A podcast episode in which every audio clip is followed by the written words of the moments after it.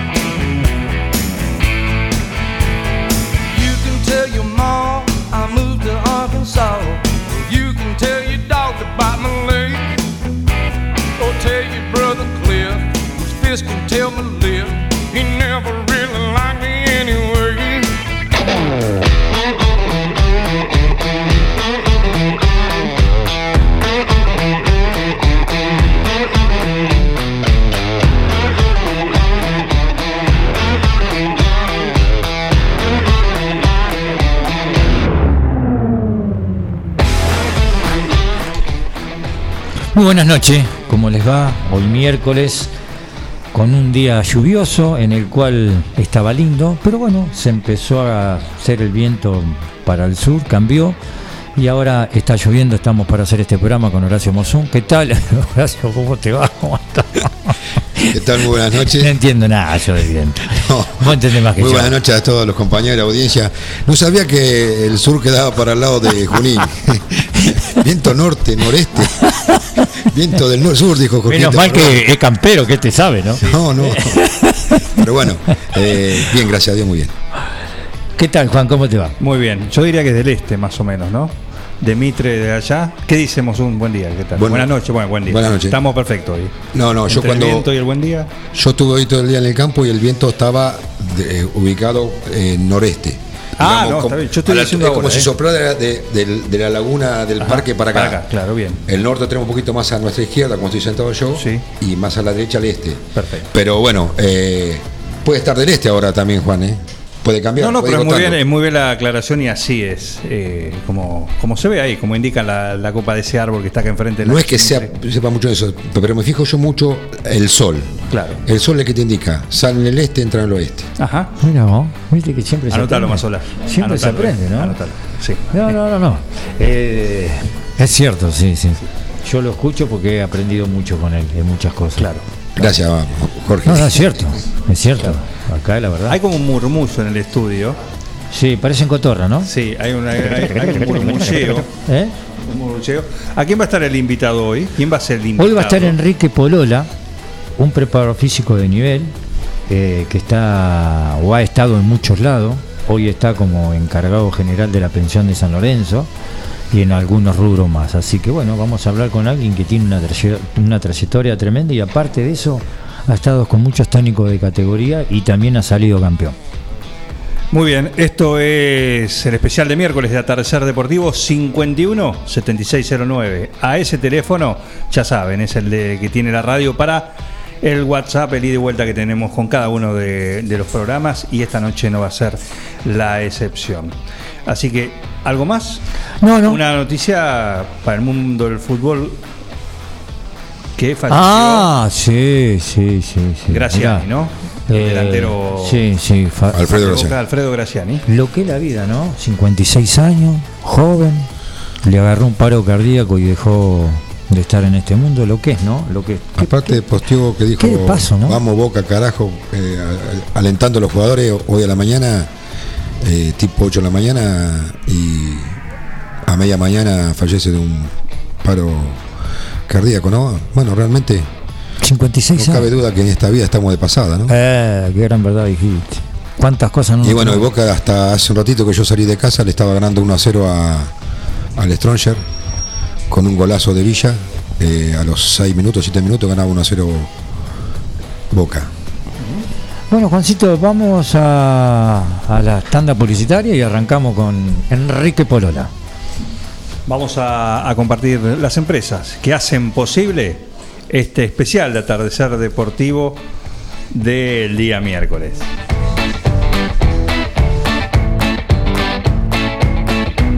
Neutral Mix. Nutrición animal de bovinos, cerdos y equinos. Líder en el país en productos de concentrados proteicos y distribuidores de Betty Pharma. Neutral Mix. Desde la ciudad de 9 de julio para todo el país. Ruta 5, kilómetro 261. Teléfonos 02317 611 612 611 613. Visita nuestra página Clara.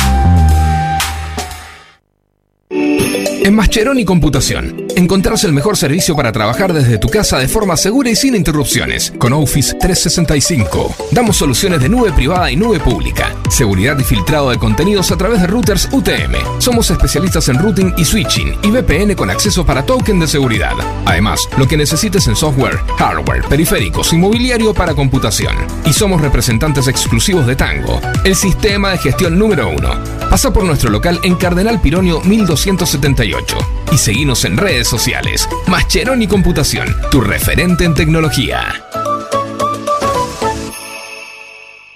Estudio Contable Parada Martí, Lagos 1241, teléfono 42 35 47, email estudio arroba paradamarti.com.ar.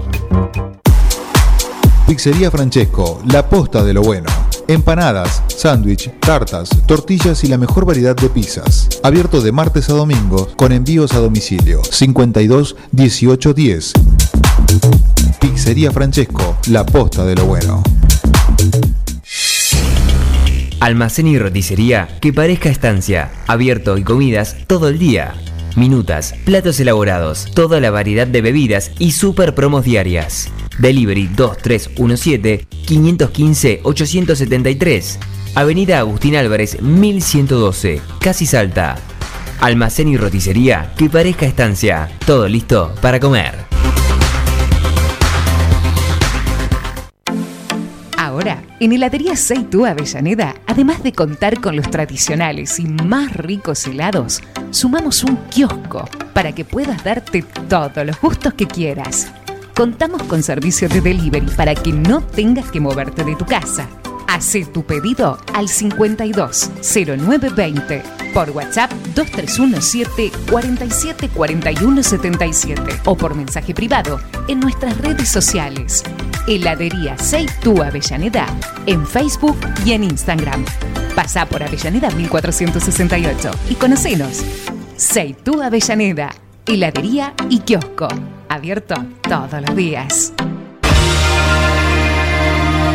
Atardecer Deportivo.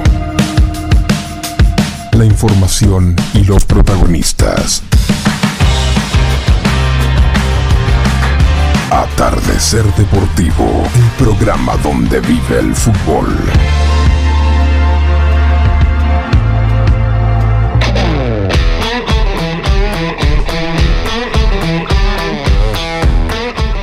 Bueno, vamos a arrancar, ya lo tenemos en línea a Enrique Polola.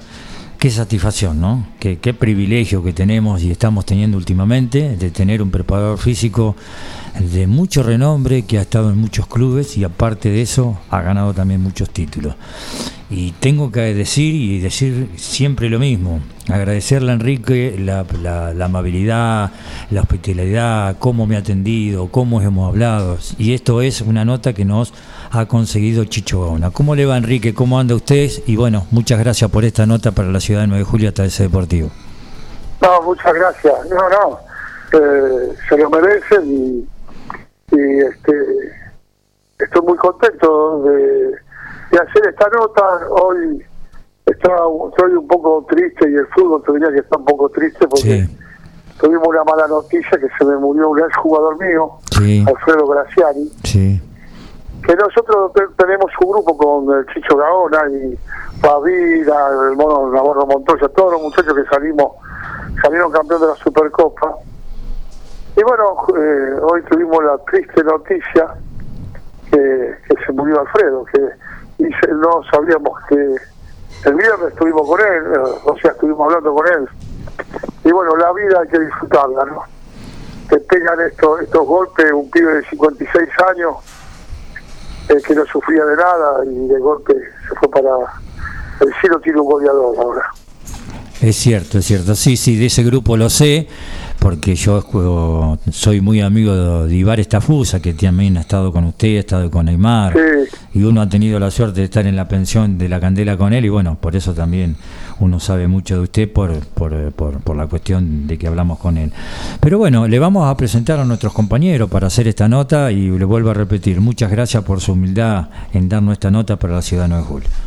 no por favor aparte de la ciudad de- del tanque del tanque de Vira que tengo acá lo tuve en la pensión mucho tiempo ustedes le dicen otro sobrenombre me me parece Calabaza. Calabaza, sí. sí nosotros le decimos el tanque Sí, sí, que es un tanque, es la verdad. el tanquecito Sí, sí, sí. ¿Qué tal? Muy buenas noches. Horacio Mozón le habla. Hola. hola buenas noches ¿cómo le va? Muy bien. Sí, nosotros un orgullo acá para 9 de julio cada vez que nace un chico que sale de acá de los clubes de nuestra liga y van a, a, a- a hacer sus primeras armas allá a Buenos Aires y bueno, y más en un equipo como San Lorenzo Almagro, de Almagro para nosotros, eh, le vuelvo a decir Calabaza, nosotros decimos Calabaza, que Calabaza Díaz eh, esté hoy jugando en primera, realmente un orgullo para nosotros y obviamente eh, para la liga de, de 9 de julio, ¿no?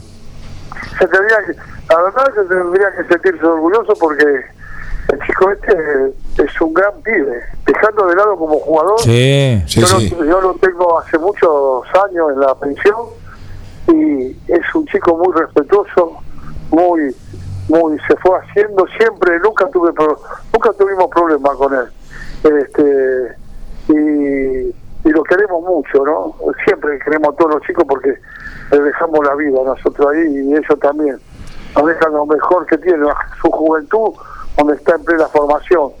Y bueno, este chico, eh, siempre uno ve de dónde viene, y bueno, los representa a todos ustedes, y los representa muy bien porque es muy, muy buena persona. Enrique, buenas noches. Juan Jara lo saluda también para compartir esta, esta charla. Y ya que nombró por motivos diferentes, no claramente diferentes, eh, creo que es palabra autorizada, por ejemplo, para dar contarle a aquellos que están escuchando que quizás no lo conocieron, no lo vieron jugar, por ejemplo, al Alfredo Graciani. Sí, y usted lo, lo conocía y cómo era de como profesional también, ¿no? Sí, sí, hola Juan. Escucha, Alfredo era un muy derecho, no tenía la velocidad de Caricia, porque Caricia era, era el hijo del viento, pero eh, Alfredo era un, muchacho muy veloz, este, eh, muy, muy vivo para saber ubicarse. Y como profesional trabajaba todos los días, bueno, todo ese grupo, ¿no? Ibar, Estafusa, todo ese grupo trabajaba espectacular. Nosotros después que nos fuimos con el Calle Aymar, eh, Tavares nos llamó y nos dijo, la verdad que me dejaron un grupo extraordinario. Y bueno, después tuvieron los logros que tuvieron, ¿no? Este, porque, y es más, todavía este, eh, lo seguimos viendo, pero Alfredo era muy oportunista, muy oportunista, muy, muy, este, siempre tenía muy amigo del padre, él lo influyó mucho cuando murió el papá, porque el papá iba a todo lado con él, pero no esos papás que para que recriminan al chico o, o lo tratan mal, era, eran amigos los dos, eran amigos amigos. Y bueno, la muerte de él un poco nos arropamos todos y, y, la parte- y bueno, quedó un poco triste, ¿no? Porque el papá era toda su vida para él. Pero era un, jugador muy bueno. Bueno, hizo cualquier cantidad de goles. Creo que creo que en Boca debe ser el, no sé si es el segundo o el tercer goleador. Enrique, eh, cuando usted era chico, ¿qué, qué idea tenía? ¿Qué, ¿Cuál era su meta para el día de mañana, como todo aquel que empieza? ¿Usted pensaba ser jugador? ¿Pensaba ser preparador físico? ¿Cuál fue su, su idea de chiquito en el cual la terminó en- ensamblando después? ¿Sabes qué la pregunta? Porque nunca me hicieron esta pregunta. Escucha, eh, no, yo cuando tenía 12 años, hay gente que te marca, ¿viste? No sé si a ustedes les pasó por algún maestro o algo. sí, sí, sí. Hay gente que te marca. Entonces, yo tenía 12 años y el profesor de educación física que tenía en el colegio era un tipo, para mí era Tarzán, Superman. Y lo veía, ¿no? Y después empecé a jugar al fútbol. Jugué en un momento en las divisiones inferiores de River. Me acuerdo que el suplente, mío- el que yo era el suplente de la Rañé, La rañé. Sí, y, y le dije a, a mi papá, yo estaba, estaba en la quinta, y le dije a mi papá, hijo, me parece que yo no voy con esto, este, no juego nunca. Y dije, bueno, me voy a probar a Ferro. Fui a Ferro, me quedé, yo jugaba de tres, me pusieron de, de seis, y eh, que era Garabal. Y me dijo, escúchame, eh, yo veía que me, me comparaban y digo, no, yo, yo no voy a llegar. Me di, me di cuenta en un momento que no tenía tanto nivel. Y agarré y dije, bueno, yo tengo que estar, ser eh, docente, me gustaba enseñar. Y dije, bueno, con la, con la vista esta que tenía de, mi profesor que me marcó, y bueno, dije, voy a ser preparador físico, me voy a hacer deporte, voy a educar. Y bueno, ahí empecé a, estudiar y no sabía que iba a ser de fútbol, pero eh, siempre uno está, en el año 74 entró a trabajar en Farro, justo, justo el compañero mío Garabal que me había dicho que juegue seis. Y después, este, cuando llega Grigol, que llega solo, que es raro que un técnico llegue solo al club, y le dice el doctor Leiden, mira, quiero dos preparadores físicos. Uno era Bonini y otro era yo.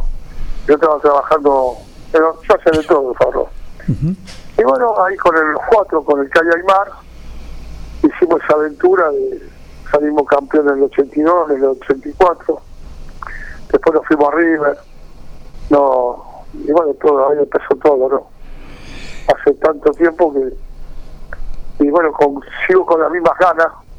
Ahora en, otra, en, otro, en otro trabajo que me, que me. Este trabajo de ser director de la pensión me, me atrapa tanto que dejé de lado la, ser preparado físico de primera. Me vino a buscar su momento de escasez y le dije que no, que me quedaba en San Lorenzo con, con los chicos. Porque tengo una edad ahora que me parece que tengo que dar todo para para los, para los chicos, para que la formación de los chicos. Allí en Rusia hay un hay un trabajo, los rusos tienen un trabajo que todos los, técnicos cuando se están volviendo viejos vuelven como apoyo de los de los técnicos jóvenes. Eso es un muy buen proyecto. Entonces, creo que la de ahora, la edad que tengo, que no, creo que estoy en la mejor edad para poder brindar eso. Enrique, imagino que, bueno, que esta profesión de, de ser el, el profe, ¿no? como comúnmente se lo conoce al preparador físico, eh, ha tenido sin duda su evolución desde que usted arrancó hasta lo que es hoy, hoy en día. Eh, que quizá la vamos a ir transitando a medida que, contemos y, nos detengamos en cada uno de los equipos en que, en que estuvo brindando eh, su capacidad. Pero, ¿cómo era entonces ser profesor? No, en la- acá es todo lo contrario a lo del colegio. Eh, O sea, ser profesor eh, en el colegio es el más querido y acá eh, nosotros eh, somos los que más más hacíamos, ¿no? En la época mía y, y ahora también, de los profes. O sea, yo siempre le digo que el albañil es el jugador, es el que realmente hace el edificio, Después tenés un arquitecto que es el director técnico que te dice cómo hacer ese edificio, pero tenés el, el capatazo, el maestro mayor de obra, que es el preparador físico, que tiene que estar bien con los dos, tiene que tener disciplina, que, eh, los jugadores lo tenés que hacer acostar, que duerman, que, que cumplan, que sean buenos profesionales, pero esto ya cambió, ahora los jugadores son cada vez más profesionales, se cuidan hasta hasta tienen nutricionista individual, tienen este, otros preparadores físicos que conjugan con el profesor de primera. Eh, también en la época mía era terrible. Nosotros, yo tenía, por ejemplo, agarraba un club y tenía la primera y la reserva. Y, y en cambio ahora todos los cuerpos técnicos son cinco o seis personas que vienen. Los profes, por ejemplo, en San Lorenzo acá hay cuatro profes. Entonces, bueno, todo es mejor, los aparatos electrónicos, técnicos, nosotros me acuerdo, pero yo para medir la distancia lo hacíamos con una con una hoja cuadriculada y tres, cuatro amigos míos se ponían en la platea y, to- y cada cuadrito, para que la gente lo entienda, era, por ejemplo, 10 metros. Entonces ellos me sacaban cuánto, cuánto corrían los jugadores míos en un partido. Y ahora vos tenés, la gente cuando se saca la camiseta, un jugador vean que tiene como una pechera corta negra, Sí, sí, sí. ahí tiene, tiene atrás el GPS, que te da, te da todo, te dice cuánto corrió, cuánto descansó, todo, te da toda la información. Esa información nos sirve a nosotros para hacer un parámetro hacer los trabajos, los trabajos físicos. Pero, pero, pero, como digo siempre yo, el conocimiento suma, la habilidad suma, pero la actitud multiplica. Entonces vos podés tener un, en el GPS que corriste mucho, pero hay que ver qué actitud tuviste en la cancha, ¿no? Igual, eh, ah, se habla hoy que el fútbol, por supuesto, ha avanzado ¿sí? hacia un fútbol más, más físico, donde lo físico tiene mucha mucha importancia. En aquella época, cuando usted empezó, eh, ¿tenía la importancia que quizás no había los medios y la difusión como hay en, en la última década acá, por, ejemplo, ¿no? Eh, que tenemos ahora. Pero eh, al físico, ¿se le daba tanta importancia como se le da ahora?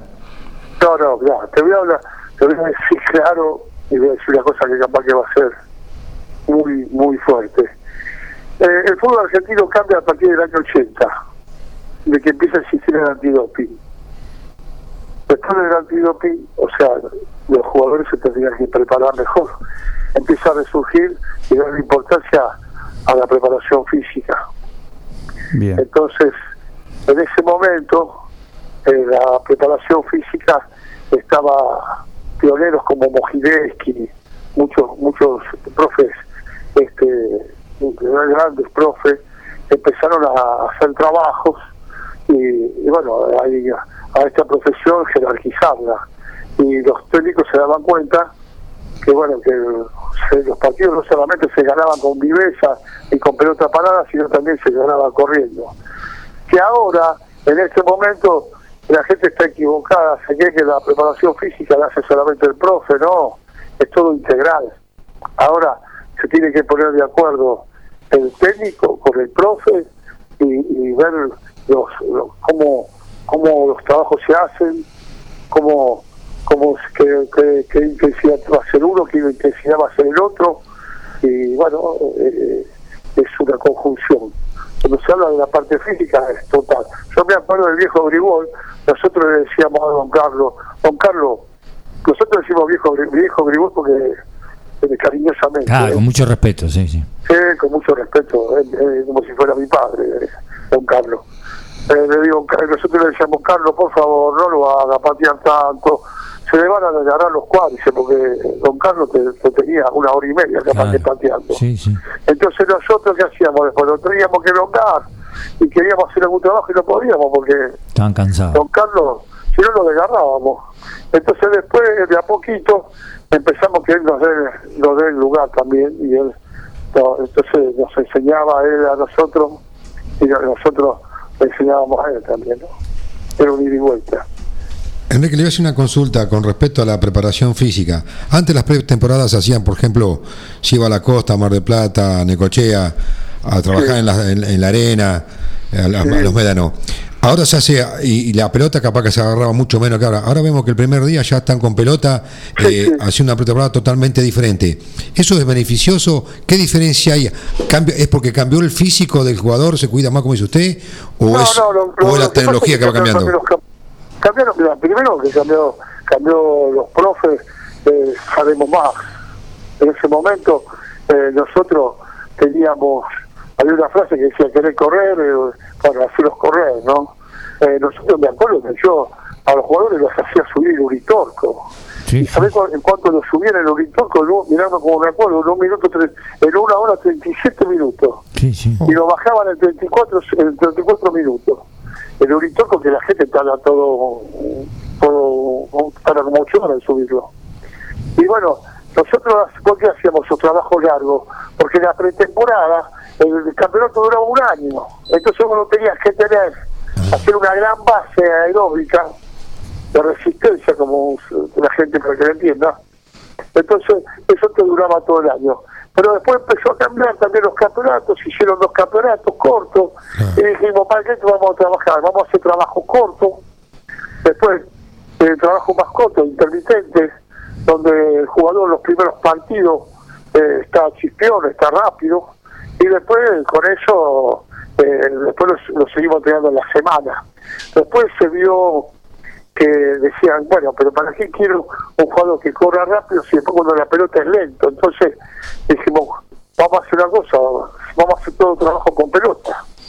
Entonces, eh, uno de los pre- propulsores de eso fue también Eduardo Solari, que hacía todos los juegos con pelota, el jugador se entretenía este y no se daba cuenta y estaba corriendo más. Y ahora son atletas. Vos ves a Cristiano Ronaldo, eh, cómo trabaja, yo tengo unos, unos informes de él, y una bestia, el tipo eh, está levantando eh, pesa como si fuera un, un campeón olímpico. Entonces se trabaja localizado. ¿Entendés? Yo- nosotros antes, por ejemplo, no es que trabajábamos mal.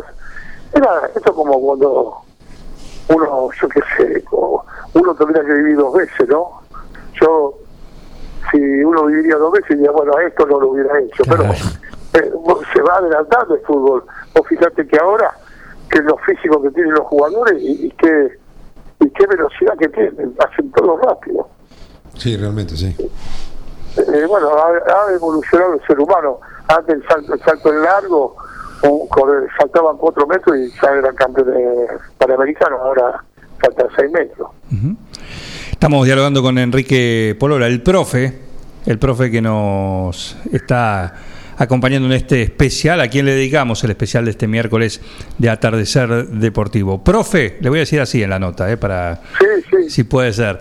Eh, Estoy acostumbrado. Queda ¿Cómo- mejor, sí. ¿Cómo era el...? eh, imagino que también está en la actitud y en la predisposición de los jugadores, ¿no? Como bien decía, el profe siempre en sus comienzos era eh, el, como bien lo dijo al principio, el, el odiado, pero también era el que generaba eh, un vínculo casi de compinche con, con el jugador. ¿Eso todavía hoy ocurre? Mira, yo, yo creo, por ejemplo, ah, eh, yo veo que, por ejemplo, mi manera, yo te digo mi manera, yo usaba los tres roles, por ejemplo, una persona para ser líder tiene que ser democrático, autoritario algunas veces y otras veces laissez-faire, o sea, dejarlo hacer. Y yo usaba esos tres roles de acuerdo a cómo estaba el grupo. Entonces, yo siempre le explico a los profes jóvenes, vos tenés que saber cuándo mirar para otro lado, tenés que saber cuándo sos democrático y tenés que saber cuándo sos autoritario. Entonces, eh, yo, nosotros yo cumplía esos tres roles y, y los jugadores se daban cuenta. y siempre iba con- a mí me gusta tanto mi profesión que siempre yo era alegre. Yo capaz que estábamos entre medio de un, de un entrenamiento y te contaba un cuento. O como cuando fuimos a jugar a Tucumán con Deportivo Español, que íbamos primero y, y no nos sentíamos primero y estábamos nerviosos y yo era estaba en calor, les conté un cuento que, que los jugadores se distendieron y yo, yo lo hice a propósito porque los veía re nerviosos, porque sabían que tenían que mantener la punta, ¿no? Claro. Pero bueno, todo todo esto, y aparte unir, yo por ejemplo, no sé si Ibar Estafusa o Chicho les contó, nosotros siempre hacíamos la pretemporada, todas las pretemporadas que hice, hacíamos una obra de teatro para toda la gente del hotel. Y venían, venían cualquier cantidad de gente y los hacía actuar a los jugadores. Por ejemplo, ju- No, juntábamos, juntábamos, mira, primero juntábamos plata para un, un, cativo que es un pueblo donde dejábamos a, a unos chicos down, o sea, era un regalo, un juguete. Y le hacíamos jugar, mira, juntar, por ejemplo, hacíamos pimpinela, yo vestía a los jugadores y hacían mímica de pimpinela, después hacían, hacían kiss, eh, yo me disfrazaba de enano, hacía un enano que hacía gimnasia, después hay un sketch que de un francés que era todo en cámara lenta, todo sátira, y la- nos divertíamos más nosotros, al viejo Gribol un día lo, de- lo disfracé de bailarina clásica, sí, a él ¿Hay fotos? eh, de, de acuerdo que Bonini se reía tanto que Bonini tenía que prender unas luces y de la risa no me prendía la luz y yo arriba del escenario, porque yo también estaba disfrazado. Eh, Imagínate, estaba el burro Roquia, Casio Sacarli, Arrey, Co- disfrazado, lo agarré a los más grandotes y lo disfracé de bailarina clásica y a los tineros lo disfracé de cisne negro y, y bailamos la danza del cisne y la gente lloraba de la risa aparte- aparte de verlo al- a, don Carlos porque Sí. a don Carlos le gustaba lo ve serio pero sabe cómo le gustaba reírse o sea hacer esa disfrazarse todo y bueno y de eso salió que ahora tengo tengo un orgullo terrible ahí en, en Mar del Plata eh, cuando lo hice con San Lorenzo que metimos 800 personas eh, más que, que algún cantante este, del Hotel Luz y Fuerza que me lo prestó. Oh, sí, sí. Sí, El 13 de ahí- julio. ahí actuamos ahí con San Lorenzo y la gente, Daniel Fernández, que es un que era el presidente de San Lorenzo Mar del Plata, dijo, no, nosotros, eh, era, eh, todo lo que recaudábamos era para un, un, uno- un comedor que se llama Los Indiecitos. Y vos mirá qué gesto, que no fue difundido esto. Chicago, que son pibes que yo estuve en Chicago, son pibes que no tienen plata, estaba en otro hotel y nos dio nos dieron plata para para colaborar con esos chicos. Y Independiente, que estaba Pastoriza, nos donó tres camiones de alimentos. Ah, bueno. Ah, un fenómeno y todo, y la gente de Racing también. Entonces ya todos sabían dónde estaba, donde estábamos nosotros, que al último día hacíamos eso y venían a vernos. Y bueno, y, y bueno, los indiecitos te contaba, todavía perduran en el tiempo, o sea, la gente de Mar del Plata, unos cuantos, como este señor Daniel Fernández, le dan de comer a 250 pibes Ah, de qué aquel bien. día Qué bien. y, y bueno, y, y formaron un club y, y yo cada tanto voy, ¿no? Cada tanto voy. Pero este, siempre hacíamos eso y unía mucho al grupo, porque Es cierto. fundamentalmente si no tenés al grupo unido, eh, no, no durás en el club, en un club no durás ni, ni cuatro días. Enrique, eh, cada técnico tiene su estilo. ¿Cada profe también? Sí, sí, sí, sí, sí, tiene, su estilo. Yo, yo me- nosotros cuenta, bueno, cada uno con su forma de ser. Este, pero sí, cada uno. Yo, yo por suerte he tenido muchos técnicos, hasta tuve a Maradona y, y la verdad, eh, de todos aprendí y todos me dejaron trabajar, hacer, hacer todo. todo bien. si, si querés te cuento una anécdota para servir a la gente. Pero por supuesto. ¿Cómo no? No voy, no voy a poder decir nombre porque no me gusta, Sí, no está me bien. gusta, Está bien, está eh, bien. en, esta, en esta no me gusta hablar del, del- del nombre del jugador, pero te voy a contar algo. En Tata ahora nosotros habíamos agarrado eh, este, Almagro. Cuando Almagro estaba en primera y, y Almagro lo echaron al técnico y fuimos el negro Enrique, el Tata Brown, yo como profe porque me llamó Maradona y Maradona de manager. Entonces, estábamos ahí, Maradona estaba, venía, todo, pero viajaba. Y había un jugador que lo había puesto en la comisión directiva, un colombiano. Tenía como un metro noventa y el colombiano. Entonces, el Tata Brown lo agarra y le dice así, Mira, te quiero hablar porque está Taurán era un tipo extremadamente derecho. Le dice, mira, te quiero decir algo. Yo no te, no te busqué a vos. Acá te trajeron los, los este, dirigentes. No te voy a usar para nada. A vos te conviene, tenés dos formas de actuar. O te vas a otro club o te quedas acá y trabajas todo el tiempo con el profe. Porque no te voy a utilizar para nada. Y bueno, el muchacho este se quiso quedar. Entonces, ¿qué pasaba? Yo venía temprano, lo hacía entrenar a este muchacho, después este muchacho se iba y entrenaba con los demás. Pero me, hacía tres meses que lo estaba entrenando y me daba una lástima. Entonces en un momento Tata le digo, Tata, ¿qué, ¿qué vas a hacer hoy? ¿Vas a hacer un picado? Sí, voy a hacer un picado para que los pibes se entretengan, me- se entretengan. Después quiere hacer algo, vos, profe. No, pero te pido un favor. Este, méteme a este muchacho. ¿Sabes cómo hace clase de fútbol? ¿Cómo le gustaría estar? Y me dice, no, no, no, no, no, no, no, no, no, ya le dije que no, y no. ¿Viste? Y bueno, yo me puse a discutir con el Tata. Eh, y bueno, me salí caliente yo. Ahí, nosotros estábamos en una quinta que se llamaba la quinta de Marchi, de un dirigente. Le digo al, al, al puestero, montame a- y sillame un caballo. Y bueno, hice sillar un caballo y estaban todos jugando el picado. Caigo con este negro, el negro arriba del caballo y yo con el caballo en el medio de la cancha y le digo a Tata Bravo, hoy le toca equitación, mañana hace esquí. Bueno, se empezaron a reír todo, no sabían, se bajó del caballo y, y lo dejó jugar. Y me dice, vos estás loco como una cabra, profe. Pero los reí, se ¿sabes cómo se reían cuando me vieron entrar con el caballo los jugadores? No, no bueno, este, siempre lo recordamos eso con el, con, cuando, con el negro Enrique. ¿no? Las tatitas ya no están más, por, por, por desgracia. El negro Enrique también pasó por por por, por, Por esta, por esta radio, también, también nos hemos divertido, nos hemos reído. Sí, El sí. tipo bajo dos que he visto. Sí. ¿sabes lo que me hacía el, Un el señor. negro Enrique? Dormía conmigo. Sí. Escucha, se metía abajo de la cama antes que yo llegue. Se metía abajo de mi cama. Entonces yo llegaba a la pieza y vos, el negro no está. La estaba cambiando y si vos ves que dos manos te agarran de abajo de la cama. Ah, o sea, el grito que pegaba. Yo, negro, dejate de joder.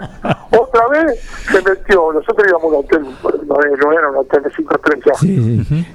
Yo voy a estar dentro del baño, a hacer los segundos, el negro estaba atrás de la, de En la la, cortina. De la cortina, y se me vino la cortina encima, ¿podés creer? No. Le digo, negro, me volvía loco, loco. Pero bueno, era muy jodón, pero y sabía mucho, sabe mucho de fútbol.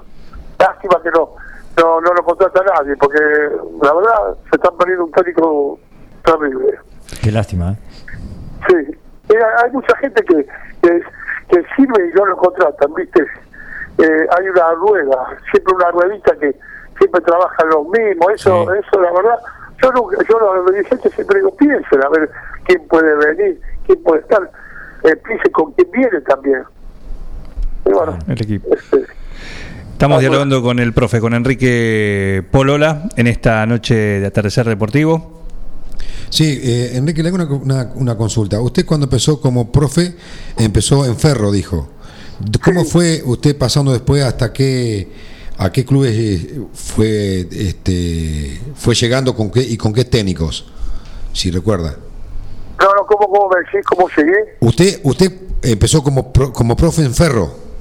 Sí, Y, pero y- yo y- como profesor yo empecé en el año 76, se- eh, o sea, 74 empecé, pero me habían agarrado, que ya Ferro era en ese momento, era era una- un, club modelo. ¿Y ¿Qué hacía Ferro? Iba al profesorado de educación física y sacaba a los mejores alumnos. Y en el año 74 me saca, me saca a mí para trabajar con ellos, ayudando a un profe. Y en el año 76 yo me recibo y hacía de todo.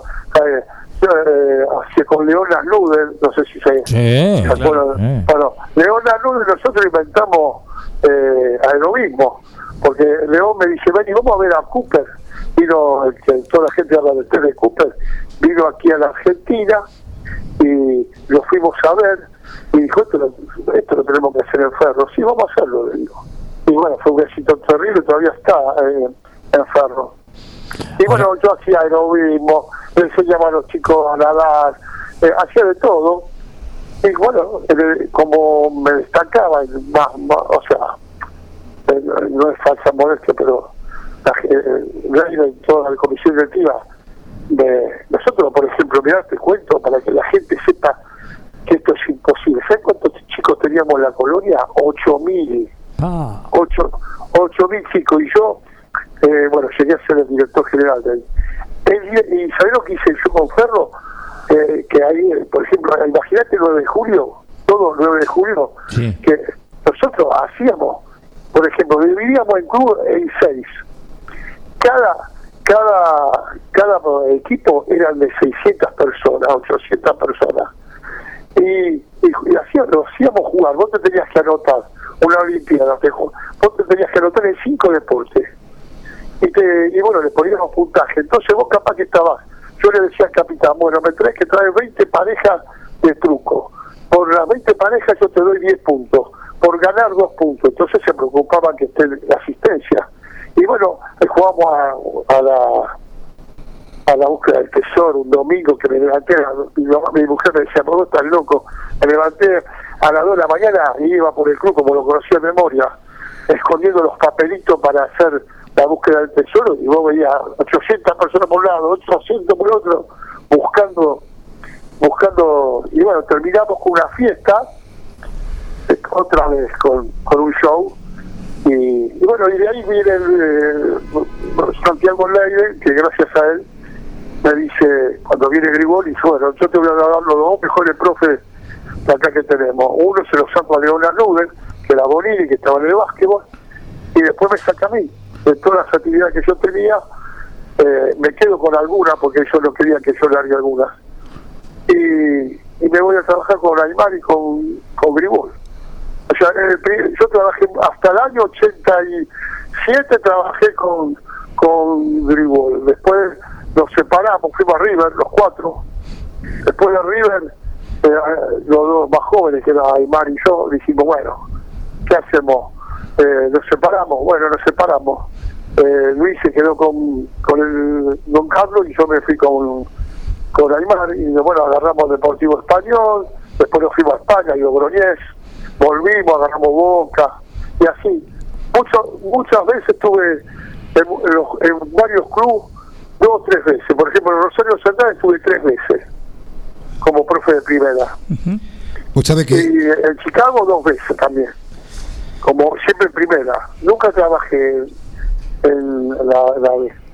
Le voy a contar una bueno, anécdota. la- Le voy a contar una ¿Cómo? anécdota que yo tengo. Yo era, yo era viajante de comercio y usted eh, un día martes, porque el sábado o el viernes jugaban el clásico con Newell, y ustedes fueron a San Pedro a hacer la, Sí, a San Pedro al hotel obligado.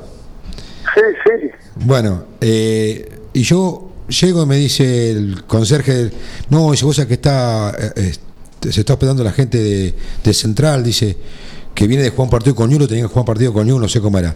Digo, pero yo soy cliente, vengo siempre. Y, y me dice, no, no, no, dice, eh, eh, te dejamos habitaciones para los viajantes. Y ahí en ese momento estaba Lusenhoff, me acuerdo que recién, recién empezaba, eh, Vázquez, eh, eh, Palmas, me parece. Claro. y bueno, llega un momento que los mandan todos a dormir y ustedes se quedaron en el, en el, en el restaurante, ahí en el hall del, a tomándose un Sí. café. Y nosotros con otro viajante, digo, mira, está Aymar. y, bueno, luego también le gustaba el fútbol.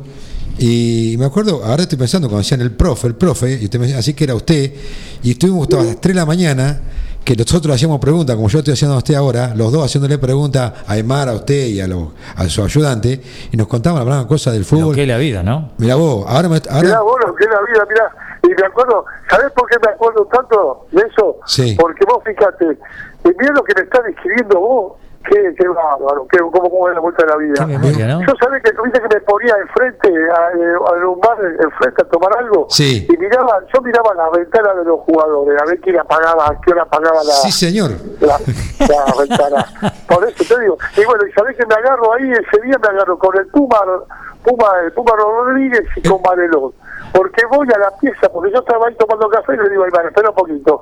Me fui hasta arriba y digo, muchachos, son las doce y media. ¿Cuándo van a pagar? Y déjenme jugar al truco. pero estaba el día 3 en la habitación. Y me dice, profe, 10 minutos más y apagamos. Listo, le tomo la palabra. Me vine otra vez al, al, al boliche y seguía con la luz prendida. Y bueno, ahí me fui para arriba. Y bueno, ahí discutimos con Valerón y con Puma Rodríguez, apagué la luz, todo, me cabrié, al otro día me pidieron perdón, pero bueno, armé un quilombo. La cochera es un subsuelo, era. Y yo estaba entrando en la, el otro de la cochera. Y me acuerdo, ¿puede ser Sergio Vázquez era el que jugaba de dos? Sí, sí, Sergio. Después jugó la selección. Claro, cogió la selección. Y bueno, y, un, y un jugador, me parece que era Palma, no sé si era Palma, te corríjame usted, había pedido permiso para ir a pescar. Entonces Sergio Vázquez baja a la cochera para abrirle supuestamente la cochera y, y aprovechaba a fumarse un cigarrillo. Dice, apúrate antes que venga el profe. Mirá vos quién era el profe, el profe era Polonia. Lo que es la vida, mirá Mirá vos, vos. qué anécdota hermosa. Mirá, mirá, ¿Eh? mirá, yo, yo, por ejemplo, Cariaga había un jugador español que yo sabía que fumaba y le decía, no compré. Vos pe- yo te compro un paquete y yo te doy algo. Ah, está un bien, está. Porque si no se fumaba todo. Ah. Pero, por ejemplo, hay muchos jugadores que me decían, profe, yo, es lo que te decía yo, saber tener mano izquierda. Yo iba en el micro y, yo sabía que atrás capaz que alguno se, se fumaba un, un facito eh, nervioso porque si, si te ve- yo le decía, si yo te veo, te, te hago mierda, va, vamos a suponer. Pero si no te veo, bueno, y te cuento una otra una anécdota en España. Estábamos jugando contra el Barcelona nosotros. Y, y de repente yo salgo a buscar agua, algo del vestuario mío, en Logroñés, y lo veo a Proseneski. Proseneski. ¿Te acordás ese jugador? Sí, sin X, sí. el- Bueno, él y Cruyff fumando como un esfuerzo. Los dos en el primer en el, en el tiempo. Y le dijo a Aymar, Listo, estamos fumando como un esfuerzo, el Proseneski, y después corre como loco. Le digo, yo no entiendo más nada. Y bueno, estaban los dos fumando, después habrá habido una charla. Pero eh, me llamó la atención que, que fume en el tiempo. Y bueno, este, después después iba a ver los entrenamientos de Barcelona, que es más, eh, iba con un profe amigo yo que lo hacía reír mucho a Chris y, y, y lo llamaba y hablaba con nosotros, este, el famoso holandés. Usted, eh, profe, en Central también lo tuvo a, a Tesone. ¿A quién? ¿A Tesone? No, a Tesore no lo tuve. Ah, no lo tuvo usted. No, no, no lo tuve. Porque Tesone jugó con Aymar. En... Sí, sí, sí. Eh, pero no, no, no tuve yo, no, no. Eh, yo, ah, bueno, capaz que me está jugando la, la memoria, me está jugando una.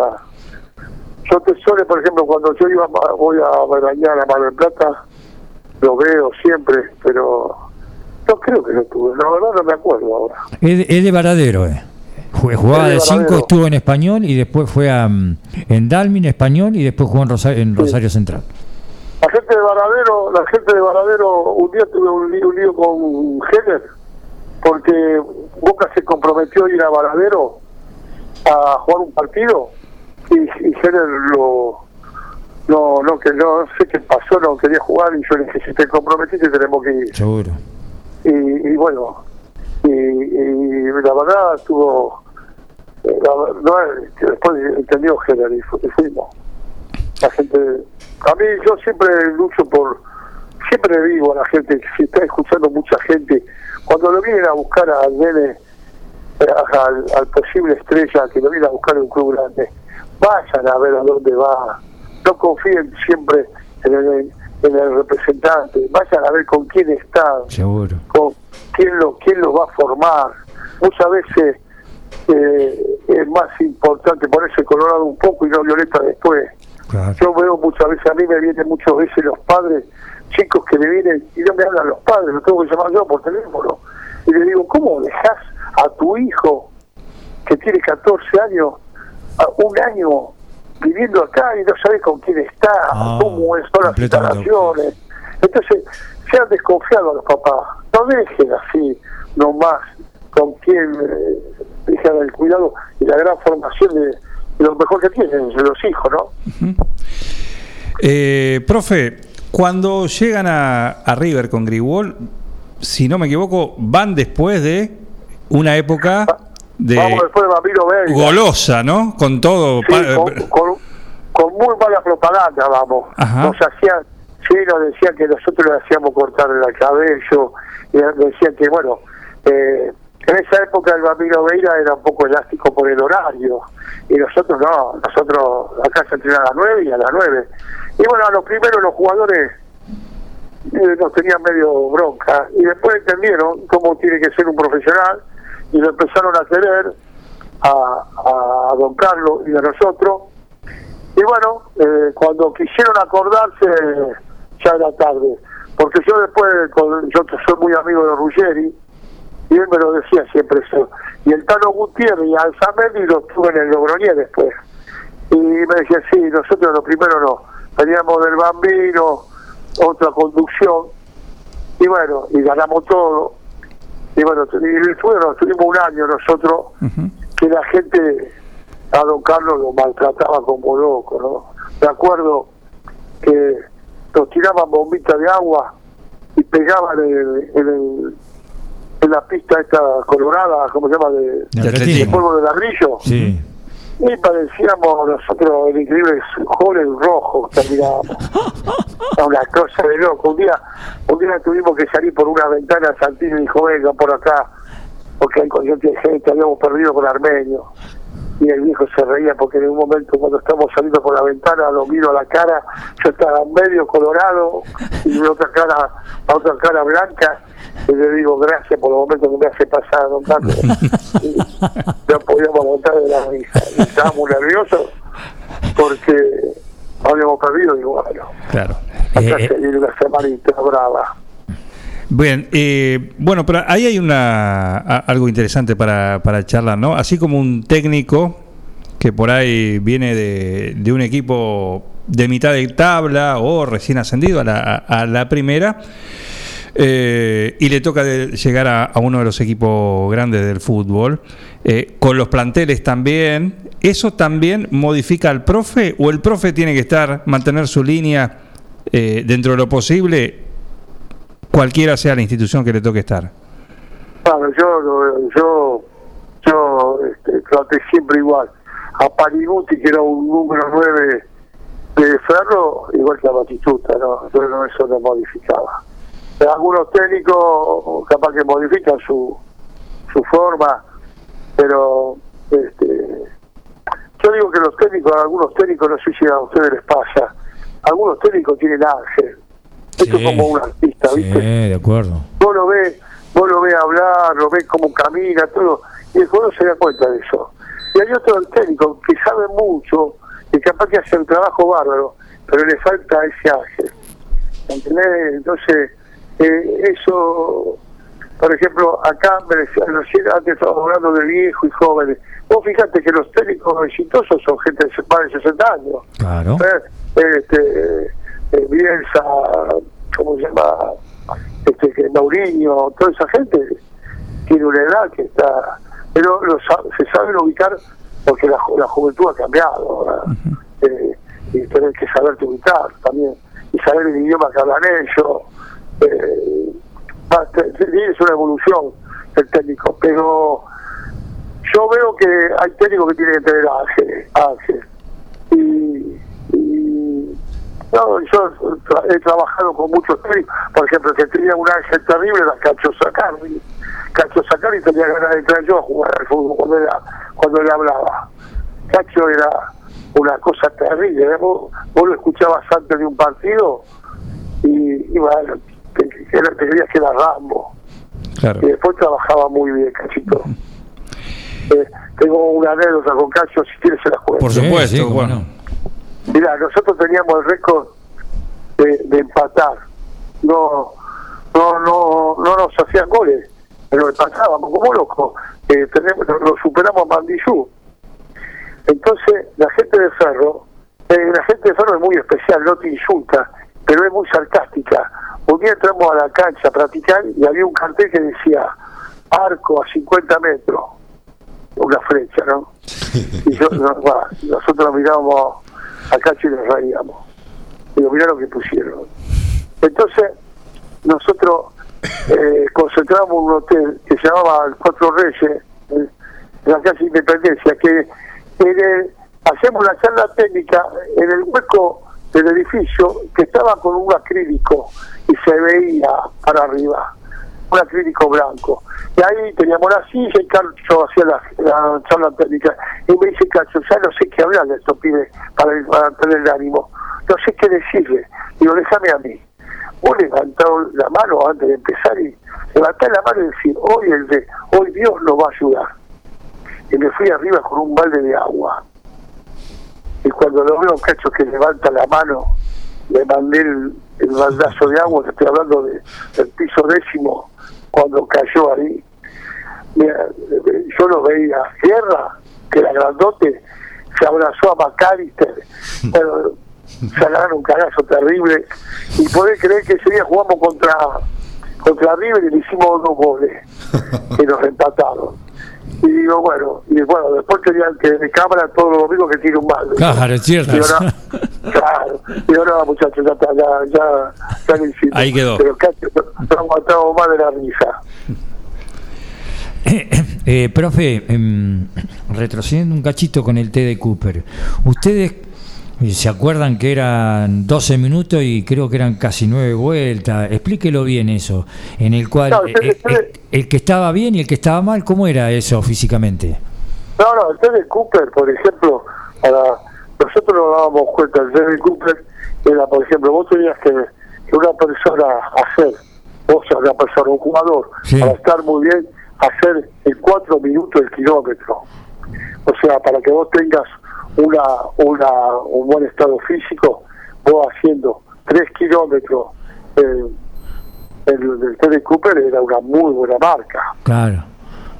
Entonces, vos después tenías uno, uno- unas escalas, eh, bueno, tenías el, el pico máximo y después tenías lo, lo demás y te dabas cuenta como cada jugador cómo estaba.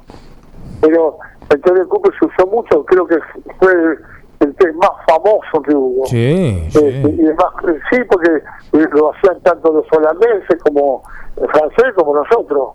Eh, fue es el test más comprobado que hay. Lo que pasa es que ya quedó en el olvido ahora. No necesitas hacer eso ya con, con los GPS, te das cuenta. Se Pero, por ejemplo, para la gente, yo cuando hacía el obismo, yo le decía a la gente, bueno, a ver, yo voy a ver cómo usted está físicamente. Mire, yo lo que le pido que usted eh, en 12 minutos tanto camine o haga, o haga trote, dígame cuánto hace. Entonces, por la experiencia nuestra, nosotros después le dábamos una tarjetita a cada persona y le decíamos, bueno, vos tenés que empezar corriendo caminando haciendo esto, ¿no? O sea, pero siempre, para la gente que está escuchando esto, siempre no, no hagan cosas que no les gusten. Por ejemplo, caminar es lo más hermoso que hay. Entonces muchas veces, mucha gente quiere correr, no, caminen ligero, miren, miren el paisaje, o vayan con un amigo hablando, júntense unos cuantos, y, caminando por lo menos, o sea, lo ideal sería caminar tres veces por semana una hora, o todos los días una hora, ¿no? Eso lo va a ayudar a bajar el colesterol, tiene muchos beneficios, a bajar la presión sanguínea, eh, pero con un, con un ritmo, ¿no? Eh, Sí. No intermitente, que ustedes pagan. No, nos proponemos y vamos hablando de lo que nos pasó todo el día, o mirando, o mirando yo que sé, la- mirando la, la ciudad, o salir a algún lado, no sé si tiene la, la laguna y caminar por ahí. Profe, explique para, para nosotros los mortales, ¿no? El común de los mortales, eh, la evolución de, de la preparación física de un futbolista, eh, lo que más o menos eh, fue evolucionando de, a lo largo de su carrera, hasta el día de hoy, ¿no? Sí. Herramientas, técnicas. No, no, lo primero que fue evolucionando fue que el jugador se hizo más profesional. Eso eso fue fundamental. El jugador se dio cuenta que es una fábrica que la tiene que tener aceitada, pintada, para poder rendir. Entonces, lo principal, antes nosotros teníamos que convencer al jugador, ahora no. Entonces eso fue evolucionando. Segundo, los muchachos que venían de afuera también influían. Por ejemplo, acá vino Batistuta y habló, por ejemplo, hay una, una cosa que se llama contraste, que cuando vos tenías un partido, te metés en agua helada pero lo mezclas con agua caliente y te- los dolores, se, se merman los dolores. Bueno, si vos le decías, yo le decía a un jugador en ese momento, tirate en la bañera con agua helada que te va a servir, aguantá un minuto. Eh, el jugador decía, está loco, vos no Sí, sí, aguantas, sí, me me matás. acuerdo, sí. Lo hacía Batistuta, sí, bueno, él puso la moda, entonces después lo querían hacer todo. Entonces, una de las cosas que mejoraron los jugadores es profesionalmente. Después la, toda la, parte eh, tecnológica, las penadas, las pedanas de salto, donde te muestra cuánto puede saltar un jugador, eh, empezaron con las pedanas, con los- ahora con los GPS, con la forma eh, de trabajar musculación, que antes era mala palabra, el jugador se creía que si vos le hacías hacer pesa, eh, él iba a estar más lento, y no, al revés, este, vos le trabajás. Había jugadores que tenían muy mala alineación postural, para que la gente lo entienda, por ejemplo, tenían, jugaban, llegaban jugadores a, a primera división con una joroba que se llama lordos, lordosis, y otro tenía sifosis. Entonces, vos ahí en división inferior a donde tenés que corregir todo esta, esto. Y se corrige con, con muchas cosas, con, con, eh, con la espesa, con elongando, con fortaleciendo los músculos alternativos. Y todo eso, pues, y la alimentación sobre todo. Ahora un jugador no te come más después del entrenamiento pancho, ni nada por el estilo. Eh, llega del entrenamiento y encuentra en el, en el vestuario encuentra una verdulería llena de fruta, de todo. Eh, después de las canchas también ha mejorado. Antes las canchas estaban malísimas. Eh, los, los lugares de entrenamiento, los gimnasios eran gimnasios muy muy feos. Este, las, las máquinas mismas han evolucionado. Eh, yo me acuerdo una vez que Carlos compró máquinas neumáticas y venían con defectos, lo estábamos probando, y una máquina neumática, si vos no la sabes trabajar, eh, o sea, no que se lo sabe trabajar, si la máquina falla, te puede desgarrar o, o fracturar un músculo, porque no, no es que vos estás manejando el peso, la máquina te manejaba el volumen. Y bueno, todo eso, todo ese combo ha hecho que un jugador ahora sea un profesional y que tenga, hasta nosotros, por ejemplo, en San Lorenzo hay psicólogo, que le parece bárbaro. Y todo esto hace que el jugador sea un, gran profesional como un Fórmula 1, ¿no? Eh, profe, le pregunto, vio que eh, ahora los jugadores tienen el preparador físico del club y preparador físico personal. ¿El preparador físico personal tiene que tener diálogo con el preparador físico del club? Sí, seguro. Si no, yo, si yo fuera profe, a mí quiero que me digan, a ver qué, qué, qué hace el otro profe. Y porque, escúchame, yo te trabajo a vos, por ejemplo, un día a velocidad, y el otro profe te trabajo a la mañana, y después a la tarde te trabaja él y te desgarra.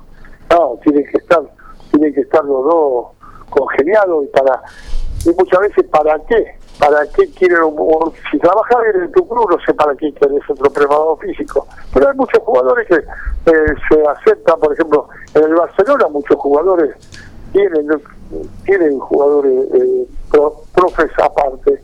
Y bueno, los hacen elongar, capaz, o, pero tienen que tener esa obligación hablar con el profe de primera. Y el profe de primera se tiene que dar cuenta y no tiene, tiene que ir, eh, ir y decirle, vení, vamos a hablar y vamos a hacer juntos el trabajo de él. A ver, fíjate lo que hago yo a la mañana y vos a ver qué vas a hacer. Eh, cuando ustedes llegaron a Boca junto con el Calle del Mar, eh, bueno, venían con una experiencia de River, pero ahí fueron detrás de, de Timoteo. Acá ahora fueron ustedes como cabeza. ¿Cómo, cómo, ¿Cómo fue ese primer día? ¿Viste? Porque el, el, entre, el jugador de fútbol te mira, te observa, le saca Sí. conclusiones. ¿Cómo se No, el, manejaron? jugador, el, jugador, el jugador siempre se lo digo yo a, los dirigentes. El jugador te va mirando hasta cómo comes, cómo hablas. Y, y siempre te está siempre te está mirando.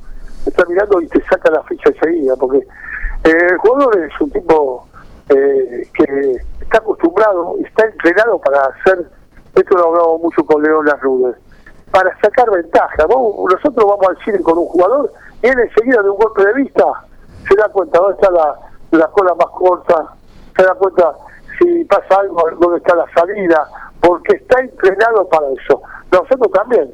¿entendés? Yo, por ejemplo, viajé otra vez con un profe a Mar del que tenía que cargar, eh, iba con gas. El pibe, y yo le decía, pero vos no te das cuenta que te metiste en una fila que hay más gente. Y me dice, ¿cómo te tengo que cargar? Pero bueno, estamos entrenando para eso, somos grandes chumas, los, los profes de primera. Y bueno, acá eh, pasa lo mismo, el jugador el que está, te mira, se da cuenta enseguida si venís con el verso, si vendés humo, y, y yo me hablar los jugadores. Cuando están, yo por ejemplo muchas veces cuando íbamos al cine y iban caminando delante los jugadores, me decían, ¿te acuerdas de este? Y va y, y por eso el fútbol se sabe todo. ¿Quién es buena persona y quién no? Porque De acuerdo. antes cuentan todo. Profe. Pero, ¿sí? Sí, no, no, te termine, por favor. No, no, no, que, que este, el, el jugador es muy, muy, este, Intuitivo. por ejemplo, ahora, antes, ¿qué te iba a decir? Un jugador te iba a decir, mira, me, me, me puedes nombrar el cuádriceps. No él sabía de lo que era el cuádriceps, Sí, nada. sí, de o, o él sabía, decir, mira, yo me siento un poco lento en el partido, ¿no podemos mejorar esto? Eh, eso ida y vuelta, antes no, nada que ver. Antes nada que ver. Estamos compartiendo este especial con el profe Enrique Polola y en un momento de la charla, cuando hablaba de esa anécdota con, con el Tata Brown eh, y aquella época en, en Almagro, eh, dijo que lo había llamado Maradona. ¿Cuándo lo conoció a Diego? Eh, Diego, mira, Diego, una, o sea, cuando murió Fules, Oh, Eh, el nosotros- búfalo. ¿te acordás del Búfalo? Sí, Luis? claro. Yo tengo, yo tengo un, un CD donde yo grabé la pretemporada porque Funes viene a hacer la pretemporada con Boca, y yo estaba en Boca. Y Funes, en un momento menos mal que yo lo, eh, mientras que le estaban haciendo los análisis, yo estábamos en Córdoba haciendo la pretemporada y él corría y yo le decía, tranquilo Potro, vos haces tu ritmo que yo, si después que terminaron los exámenes, Dios me iluminó, ¿no? Este, después te voy a exigir. Y vos lo ves, tengo ahí firmado cuando él me dice, doy más, me estoy muriendo, porque lo hice correr Cuchicorral, que eran 20 kilómetros. Y, y lo tengo, se lo regalé a la familia cuando es- ese, ese, sí. ¿Y qué pasa? Ah, eh, cuando le hacen un homenaje para la familia, para juntar dinero y Maradona lo organiza. Entonces estaba, lo llaman a Arián, de técnico, y Maradona me llama a mí para que yo sea el profe de uno de los equipos. Ahí lo conocí porque después fuimos a, a cenar todos juntos, con Ruger y todo. Y después, eh, cuando él va al Magro, que busca su equipo, él primero llama a su profe preferido, que era Elvio Pauloroso. Ajá, Pauloroso.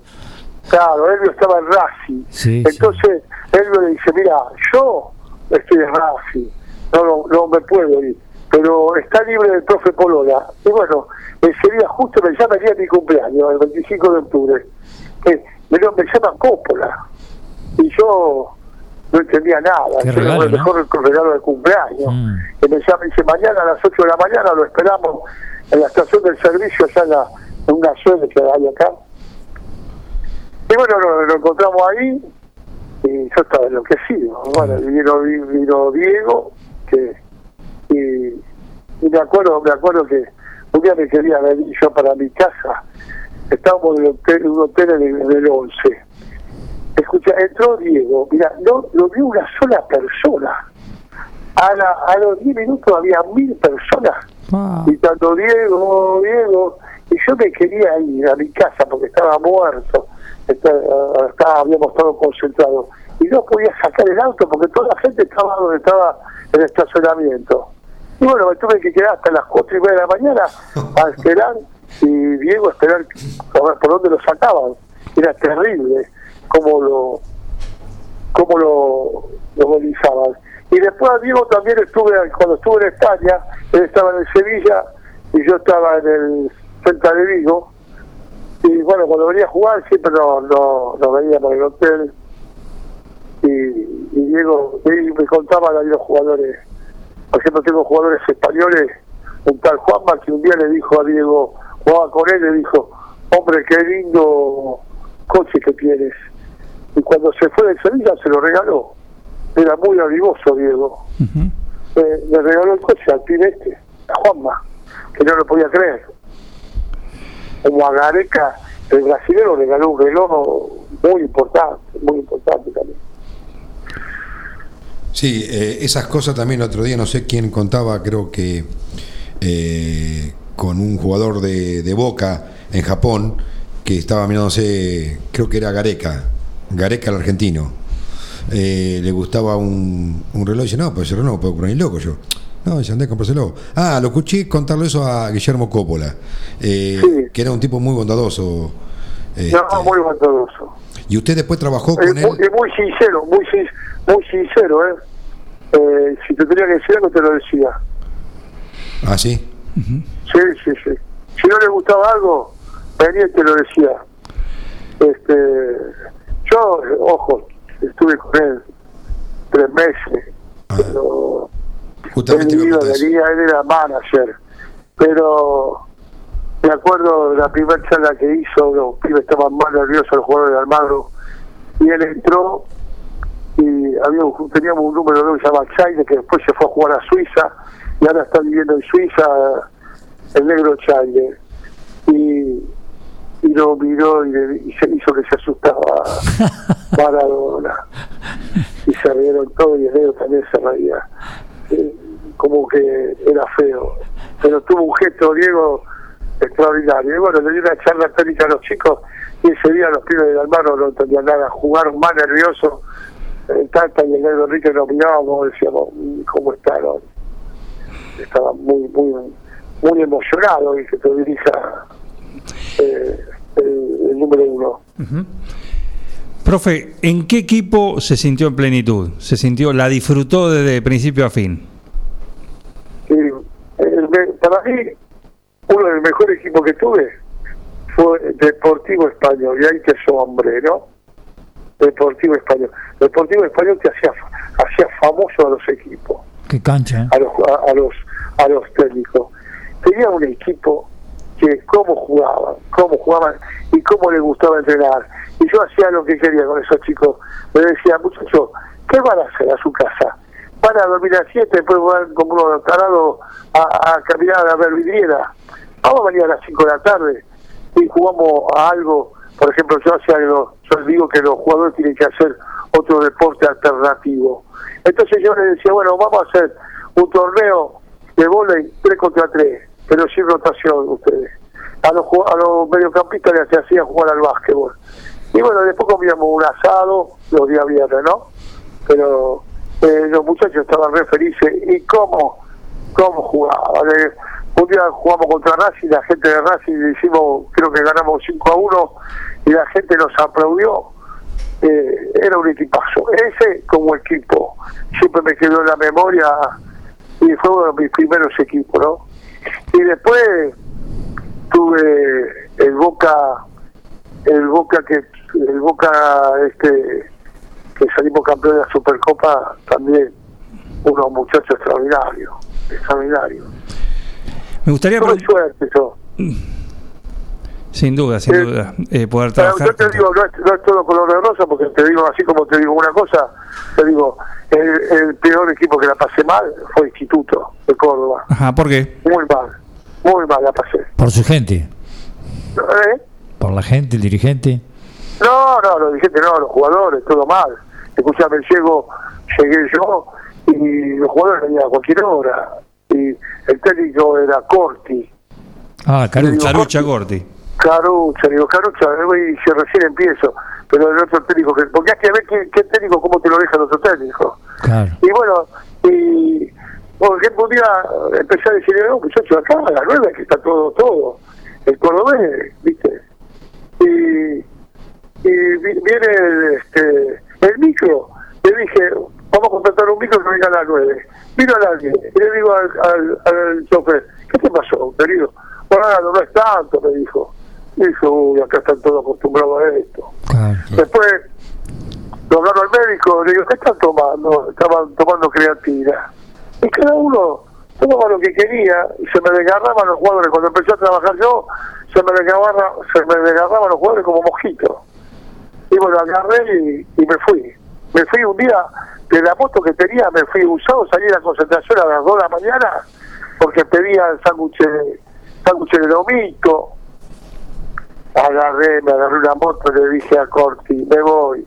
Agarré el coche y volaba, el coche mía de, de allá de donde estamos en Balsa, hasta Buenos Aires, y, y me llamaba, no había celular, y me llamaba Semino al otro día, y dice, volvé, profe, no vuelvo más, anda, se van a ir al descenso, le digo, si no, no son buenos profesionales, y bueno, después fue JJ y, y después fue Pedernera, y, y me contaron que también la pasaron, la pasaron mal.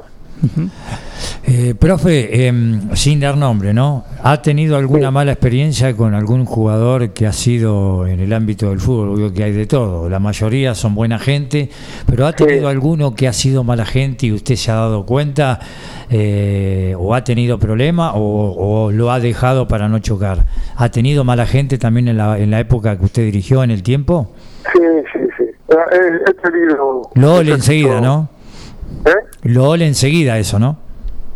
Y sí, sí, porque, ¿sabes también lo que hacen estos, estos pibes? Se, se hacen los lo, lo machitos cuando están con tu- todos juntos y después vienen a a tu habitación y te vienen a pedir disculpas, ¿viste? Y después yo veía cosas que no, no me gustaban. Pero sí, he, he tenido. Y, y, y te digo, en el mundo del fútbol, si vos le preguntás, no te voy a decir el nombre, pero, pero dos, tres, decir dos, tres nombres y enseguida te lo dicen los muchachos. Este, sí, he tenido. He también eh, he, he tenido jugadores saber, pues yo digo, te mato con mira telescópica, saber en qué momento yo le digo, ahora ahora va- vamos a bajarle la pata que se vaya. Porque muchas veces hay intereses creados que el club capaz que pagó por un jugador tanto tanta plata y vos lo, lo dejás colgado y el jugador este eh, pierde el, el club que hizo un esfuerzo terrible.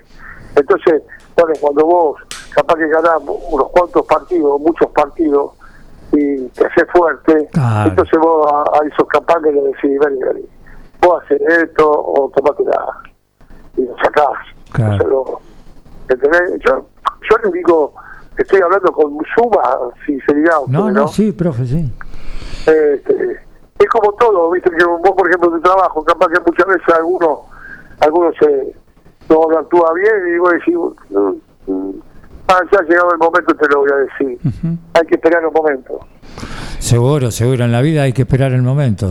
Siempre viene Sí, yo te digo una cosa, yo yo no, no aguanto la gente que dice, yo si volvería a hacer haría todo lo mismo. No, yo no haría todo lo mismo, porque algunas cosas me he equivocado, mejoraría. mejoraría. Haríamos lo bueno y lo malo lo dejaríamos fuera. ¿Cómo? Haríamos lo bueno y lo que no equivocamos no lo volveríamos a repetir. Sí. Ah, pero uno también ha, uno ha tenido actitudes que yo diría, no, ¿cómo hice esto? No lo haría más. Debería pido perdón. yo cuando. También va en la edad de cada uno, ¿no? Cuando uno es joven y va creciendo, va madurando. Sí, sí, yo- por eso uno tenía que vivir dos veces Claro. para, para mejorar.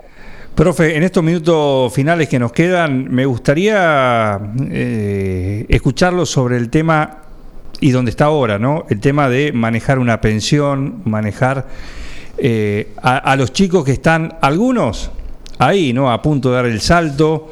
eh, imagino que ahí hay que tener justamente mucha muñeca, ¿no? Sobre todo para, para acompañar a los chicos, porque por ahí a alguno le toca quedar en el camino o le toca irse de la institución en la cual estuvo desde, desde que era muy chico y bueno, no son momentos, no es lo lindo, lo lindo es aquel que está en primera, que se consolida y, y- y, bueno, esas cuestiones, ¿no? Pero también hay No, que pero ¿sabes- tener sabes eh, que hay- cintura, ¿no? Para esto. Sí, perdóname que te interrumpí. No, por- Escucha, ¿sabés que teníamos que hacer otro programa? Porque te lo digo que me encanta y hay mucha gente que ignora lo que pasa. Escúchame, yo te cuento esto. Eh, es tan apasionante esto de, de estar en la pensión de fútbol, donde, por ejemplo, yo te digo, ¿sabes lo primero que pierde un chico cuando llega a la pensión? Pierde el nombre y apellido. La gente le empieza a decir el 7 de la séptima. Serio. Vos sabés, Sí. empiezan a hablar así. Sí. Vos sabés que hay un 5 de, la, de la cuarta, que es barro, bien 5, o le, o le dicen de acuerdo de dónde viene. Bien correntino, o como o un sobrenombre, perro. El chico pierde la identidad. Y yo te voy a dar un ejemplo. Por ejemplo, hay un chico el 9 de julio que juega bien. Seguro, el papá toma cerveza con el técnico y el profe es el profe del colegio. Entonces el chico escucha, ah, a este lo van a venir a buscar, lo van a venir a buscar de Boca, de River. El pibe se siente importante. Cuando llega a la pensión de San Lorenzo, se da cuenta Que tiene 65 más como él y que el profe no toma cerveza con el padre, el profe da su clase, está ahí y él es uno más, y que el técnico lo trata igual que los demás.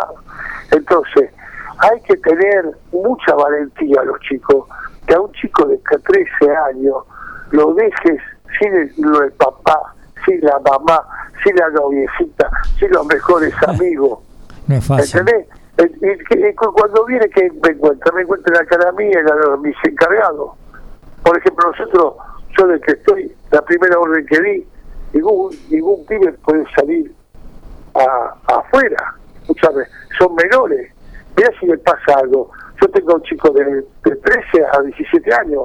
Un chico sale, me lo atropella un coche, o eh, lo asaltan, o le pasa algo. Usted es el responsable. Eh, eh, la responsabilidad es mía Sí. y aparte es menor.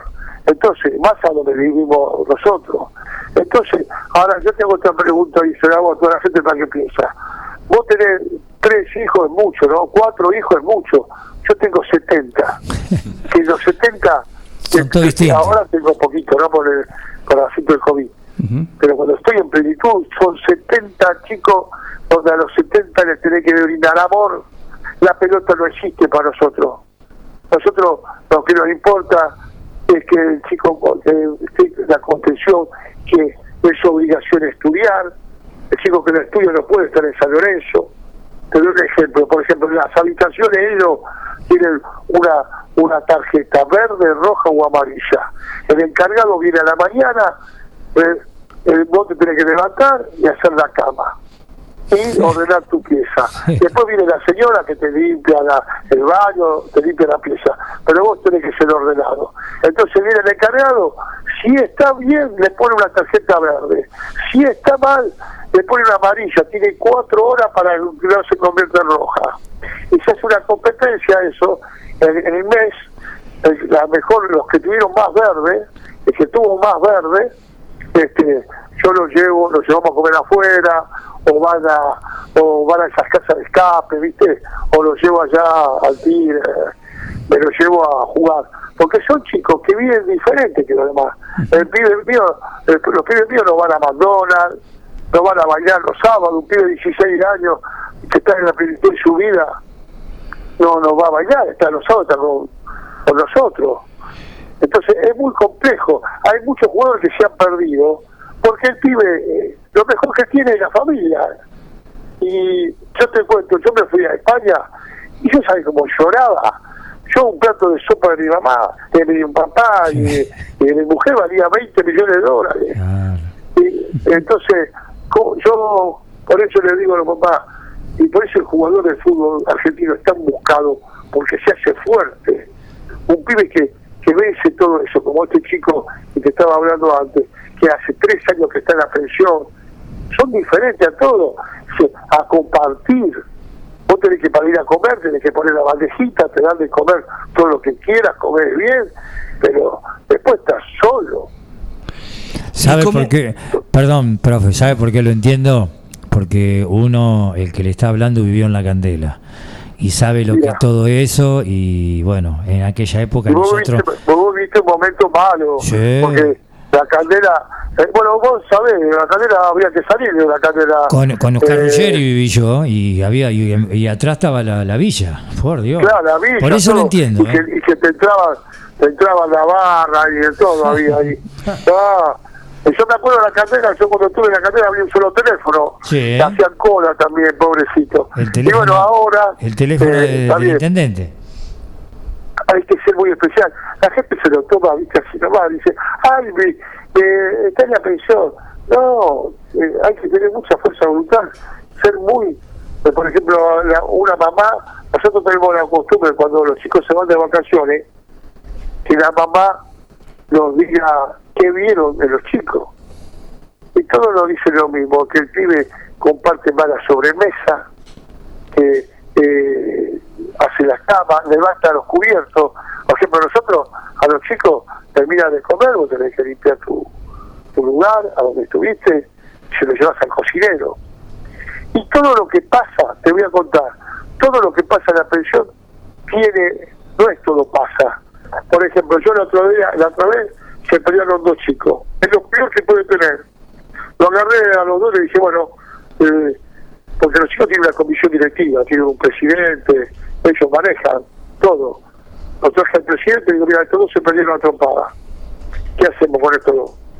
Entonces los sorprendo yo le digo, bueno, vos, vos ponete la penitencia, pónganse la penitencia ustedes.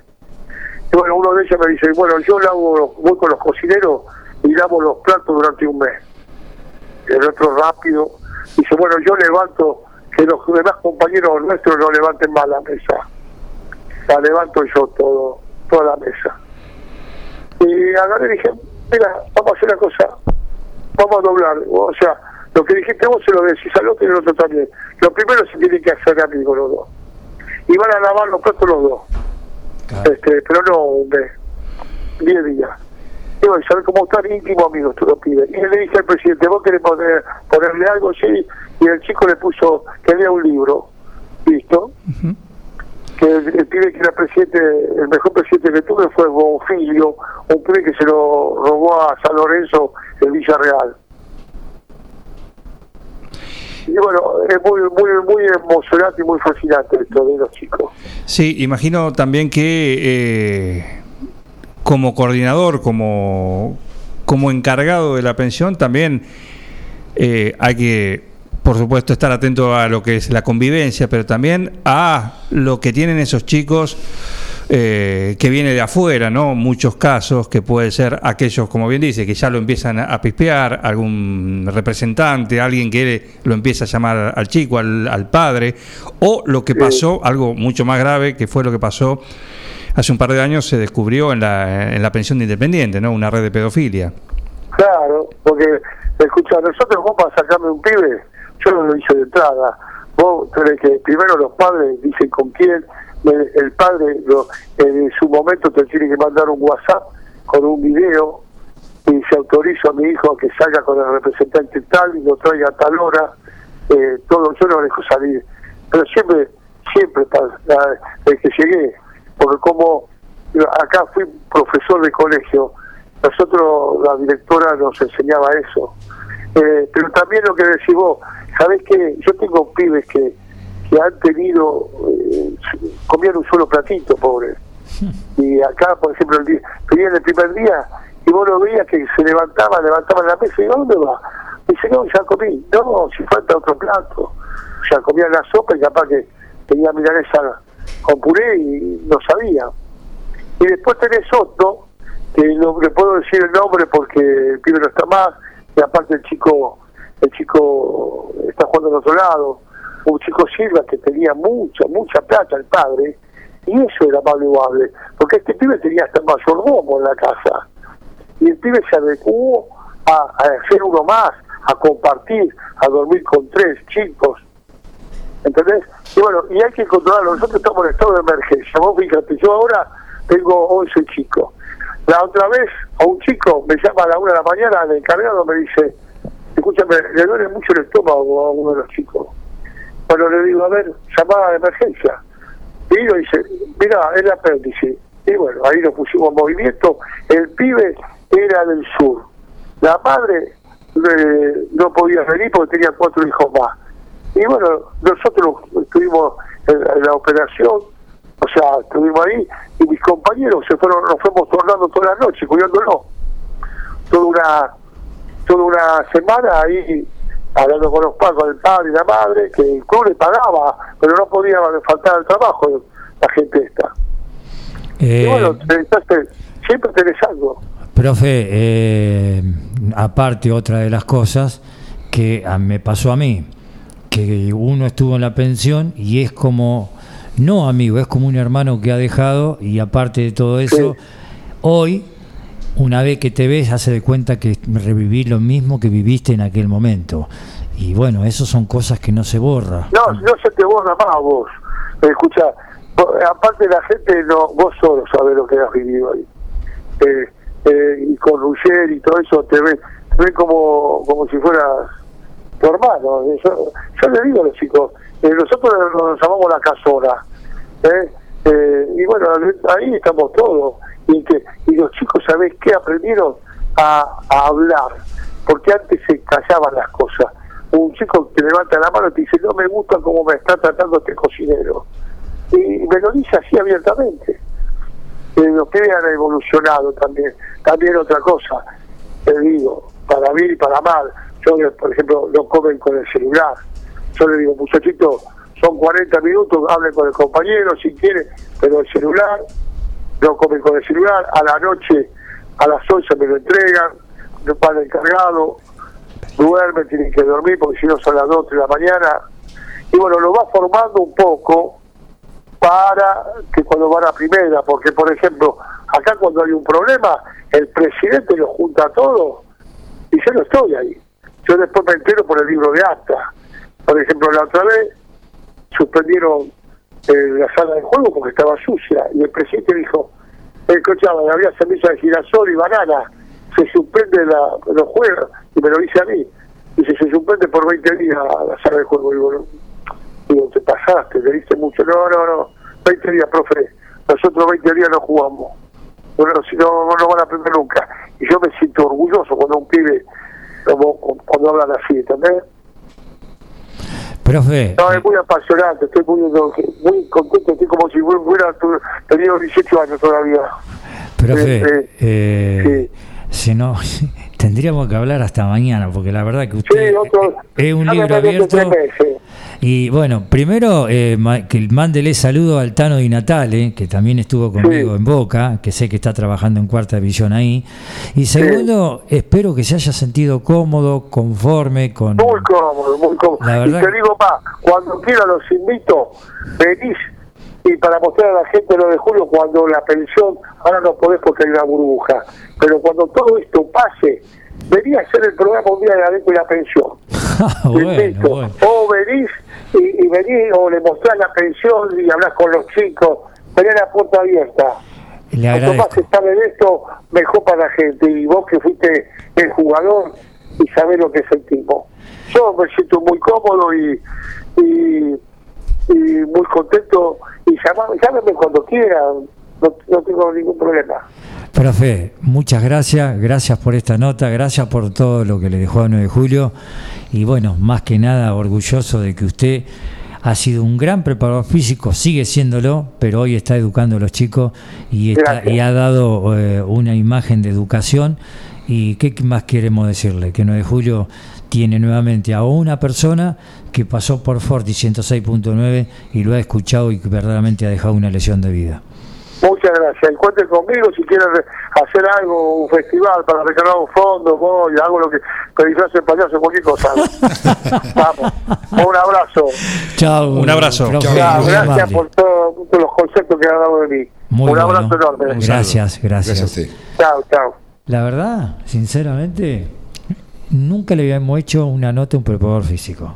¿No, Juan? Nunca.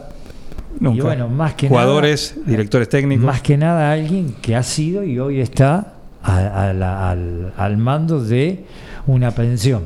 Sí, de San Lorenzo nada más. De San Lorenzo Nada nada más y hay un Eh. chico de 9 de julio. Uno que ha estado, entiende y sabe los pormenores que puede llegar a tener o no. No es fácil. Nosotros éramos 22, él tiene 70. Y desde 13 hasta 17. Nosotros éramos 16 hasta 19. Qué diferencia, ¿no? Porque el de 13 al de 16 hay una diferencia de edad tremenda. Sí, pero eh, si vos eh, vas escuchando todo lo que te va recabando información de todo lo que te contó, yo creo, creo que es un tipo que con los chicos, eh, como ya vamos, nos disfrazamos debe tener un humor, una forma, ser un tipo. Es carismático. recto, es carismático. Eh. Yo creo que le va a hacer pasar bien, porque, claro, ¿sabes lo que es? Lo que le, puede- que le falta el padre y la madre que los tenga a tantos kilómetros de distancia, ¿no? Pero con Pero- escucharlo hablar te das cuenta que es una Sí, persona es una persona que lo debe llevar muy bien a los chicos. Me dio esa sensación, Juan. Sí, la verdad una linda charla y, y ver otra parte de lo que es el fútbol. Siempre hablamos del juego, de la pelota, eh, de lo que es del punto de vista del jugador, pero acá desde el punto de vista de, de la preparación y alguien que ha trabajado, bueno, en todos los equipos, ¿no? En todos los Pero equipos. mirá, mirá vos qué coincidencia, yo eh, cuando él dijo Aymar con Central. Mirá vos, lo que es la Cuando- vida. ¿Te acordaste? ¿Qué Claro, ahí qué? me cayó la ficha y yo me acuerdo que lo mandaban al profe, eh, en ese momento decía, le decían al alcahuete, eh, guarda que está el alcahuete que nos está aspirando. Vestir el alcahuete era, Es normal, sí. Sí, sí, siempre- seguro. Siempre el jugador de- Pero- Los que hemos sido jugadores de fútbol. No lo reconozco de, de- de la cara, ¿no? Pero yo me sí, acuerdo que estuvimos hasta- hasta Pero te acordás el momento de la situación. Sí, estuvimos hasta las 2 a las 3 de la mañana. Él después tomando café, ellos tomaban whisky, charlando, todo. No él, sino el Aymar, que no me acuerdo que era ayudante de campo. eh, eran cuatro o cinco eh, gente cono- conocida. Y bueno, nosotros éramos jóvenes, yo tendría en ese momento veintipico de años. Y nos llamaba la atención eh, que nos hablara como habló ahora acá, como habló así. Eh, nosotros nos hacía participar en la mesa. Estábamos en la mesa al lado, muchachos, vengan, siéntense acá. Ya el hotel había cerrado, es decir, estaba, estaba lleno porque estaba ocupado con un par de viajantes que éramos y después todo Rosario Central. Nos va a agarrar a las 2 de la mañana como aquel día, eh, si seguimos hablando. Sí. ¿no? Y nos tenemos que ir. Ya nos pasamos unos minutitos. Agradecemos a, a la gerencia de Forti. eh. Pero bueno, valió la pena esto, escuchar esta pena. charla. eh. Vos me dijiste, Juan, tenemos estos tres. Este es interesante, me dijiste. Y no le erraste. Por algo sos tan bueno en producción y en por radio. favor, por favor, este, sí, todo el año es primavera con más sol. ¿eh? No, es la verdad. Lo que vale es lo que es, ¿no? Bueno, lo que vale es este programa y que ha pasado otro especial de miércoles. Los que vendrán, Tendremos ahí. Vamos a ver si podemos dar un batacazo grande ya están ahí. están. el, el miércoles. uno. No, no, tenemos unos cuantos. uno, no digo, un batacazo. No, pero tenemos unos No, cuantos. oh, por favor. Horacio, un gusto. Muchísimas gracias. Otra No, vez compartir este especial. No, gracias a vos, Juan, a Jorge. Y bueno, realmente cada vez que me- las dos veces que me tocó, eh, me encantó. Bueno, hay revancha el miércoles próximo. Para ustedes también. Si Dios quiere. Sí, gracias por estar ahí del otro lado. Y el miércoles próximo, a las 20, volveremos con este especial de los miércoles de Atardecer Deportivo. Por supuesto que el viernes va a estar la edición estrella, se ha convertido sin duda con el gran equipo, Sí, sí. gran equipo de la versión, el episodio de los viernes de Atardecer Deportivo Los con viernes el Colo vengo. Quiñones. Los viernes vengo y estoy en el balcón. Sí, eh, ya te van a mandar al... No concentrás, me parece. En cualquier momento no, no- no- no estás en la lista de buena fe. ¿Eh? Con Horacio encontramos lugar los miércoles acá. Claro, bueno, por lo menos hay que agarrarse donde se pueda. Claro, claro. ¿eh? Porque allá lo tiene copado. El Colo, Martín Parise, Mirko Rodríguez y, y gran elenco también. ¿eh? Pero la verdad que, que sale muy bien.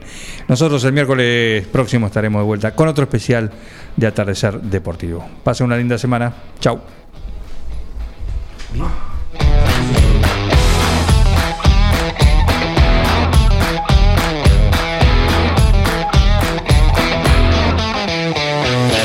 Neutral Mix. Nutrición animal de bovinos, cerdos y equinos. Líder en el país en productos de concentrados proteicos y distribuidores de Betty Pharma. Neutral Mix. Desde la ciudad de 9 de julio para todo el país. Ruta 5, kilómetro 261. Teléfonos 02317 611 612 611 613. Visita nuestra página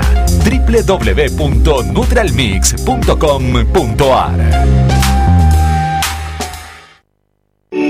En Mascheroni Computación, encontrás el mejor servicio para trabajar desde tu casa de forma segura y sin interrupciones. Con Office 365, damos soluciones de nube privada y nube pública, seguridad y filtrado de contenidos a través de routers UTM. Somos especialistas en routing y switching y VPN con acceso para token de seguridad. Además, lo que necesites en software, hardware, periféricos y mobiliario para computación. Y somos representantes exclusivos de Tango, el sistema de gestión número uno. Pasa por nuestro local en Cardenal Pironio 1278 y seguinos en redes redes sociales. Mascheroni Computación, tu referente en tecnología. Estudio Contable Parada Martí, Lagos 1241, teléfono 42 35 47, email estudio arroba Pizzería Francesco, la posta de lo bueno Empanadas, sándwich, tartas, tortillas y la mejor variedad de pizzas. Abierto de martes a domingo con envíos a domicilio. 52 18 10. Pizzería Francesco, la posta de lo bueno. Almacén y roticería que parezca estancia. Abierto y comidas todo el día. Minutas, platos elaborados, toda la variedad de bebidas y super promos diarias. Delivery 2317-515-873. Avenida Agustín Álvarez 1112, Casi Salta. Almacén y roticería que parezca estancia. Todo listo para comer.